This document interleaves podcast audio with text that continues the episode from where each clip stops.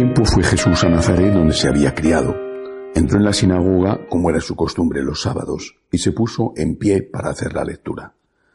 Le entregaron el libro del profeta Isaías y desenrollándolo encontró el pasaje donde estaba escrito El Espíritu del Señor está sobre mí porque Él me ha ungido.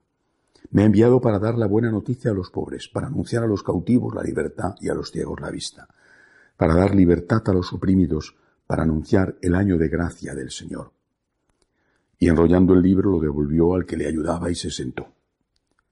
Toda la sinagoga tenía los ojos fijos en él, y él se puso a decirles, hoy se cumple esta escritura que acabáis de oír. Y todos le expresaban su aprobación y se admiraban de las palabras de gracia que salían de sus labios y decían, ¿no es este el hijo de José?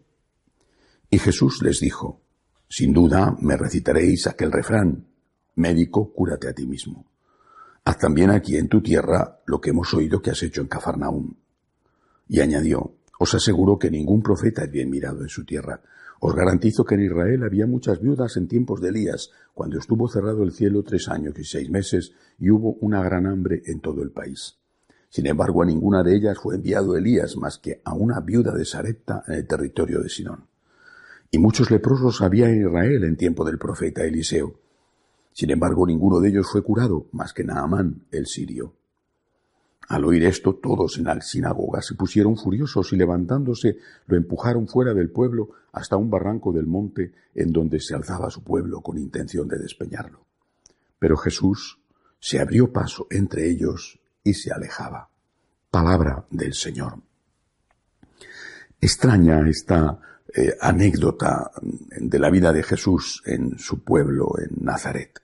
Extraña porque se produce un cambio en primer lugar, el Señor está leyendo el texto del profeta Isaías que habla del el mensaje y de la misión del Mesías. Tiene que anunciar la vida, la buena noticia, ese es el mensaje, y tiene que dar la libertad a los cautivos y a los ciegos. La vista está hablando, por supuesto, de la lucha contra el pecado. La buena noticia es la misericordia de Dios, la existencia de la vida eterna. A todos, a los pobres, y decir a los que sufren, también y después, la libertad es la libertad de poder romper las ataduras del pecado, mientras que la vista es poder distinguir el bien del mal. Bueno, esta era la primera parte y dice el Evangelio que toda la sinagoga estaba muy contenta con él y que le parecía que eran sus palabras eran admirables y que estaban llenas de gracia. Hasta ahí. De repente Jesús en lugar de aprovecharse de esa primera buena acogida, les hace una crítica dura y les dice que no va a hacer allí ningún milagro. haz también aquí en tu tierra lo que hemos oído que has hecho en Cafarnaum. No va a hacer allí ningún milagro. Y ellos cambian radicalmente, cambian radicalmente e intentan matar a Jesús. Están contentos con él, ya tiene una fama, los milagros que ha hecho en la vecina aldea de Cafarnaúm, Jesús viene con fama de, predicador, de hombre de milagros, pero como no les va a beneficiar a ellos con los milagros, en lugar de seguir aplaudiéndole, como habían empezado a hacer, inmediatamente quieren matarle, nada menos que matarle. Bueno, es decir, cuando Dios no te da lo que tú estás esperando, le rechazas.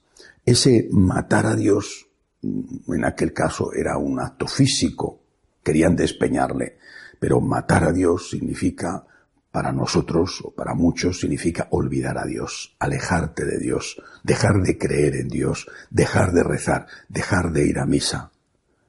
Esa es la causa de muchas apostasías, de muchos abandonos de la Iglesia. Ya Dios no les da lo que ellos buscan. No es que Dios no te dé nada. Dios no te da lo que tú quieres que te dé. ¿Qué es lo que Dios te ofrece? Hay que volver a Isaías, a ese texto que deliberadamente elige Jesús. La buena noticia de la misericordia, el perdón de tus pecados, la esperanza de la vida eterna. Esto es lo que Dios te va a dar siempre.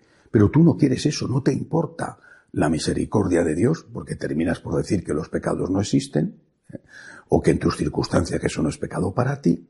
No te importa la vida eterna porque dices que falta mucho para que llegue, ¿eh? o dices que todo el mundo se va a salvar, que ese es un regalo que Dios va a dar a todos. A ti lo que te importa es que dinero, salud, o que te quiera esa persona que tú quieres, pues, tu, novia, tu amante, tu esposa, tu marido, tu, lo, quien sea.